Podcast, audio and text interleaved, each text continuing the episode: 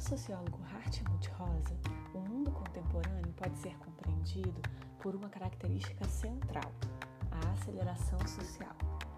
A pressão da velocidade não só tomou conta de todas as esferas da sociedade e da economia, como também é através dela que organizamos nossa vida profissional e social.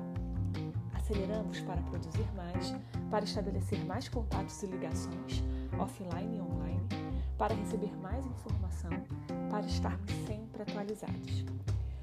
Aceleramos, aceleramos tanto que em muitos casos não sabemos em que direção seguimos.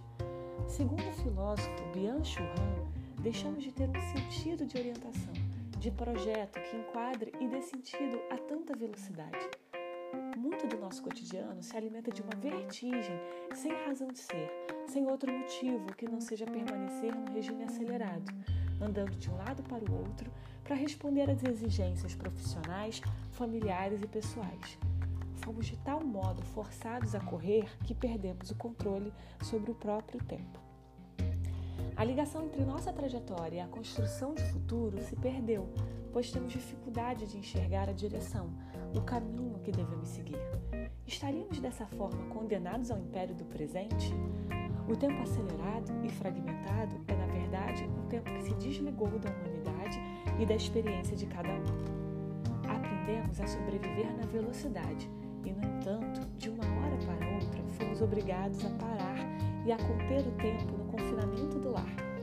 Suspendemos o tempo, vivemos uma espera forçada e incerta que se prolonga por meses.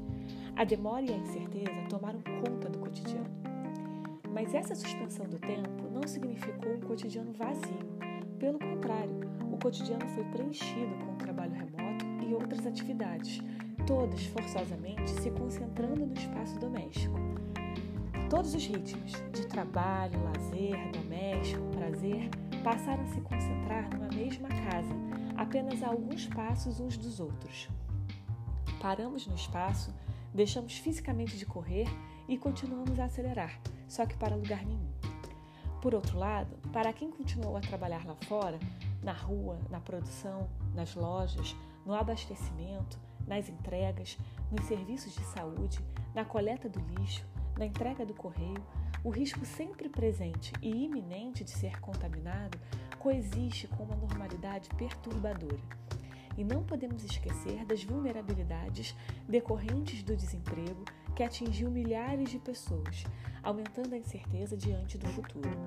As desigualdades no mundo do trabalho se acentuaram e estão ainda mais difíceis de serem superadas. Diante dessas reflexões, queremos ouvir você também. Quem pode pagar para desacelerar? Quem pode experimentar a lentidão?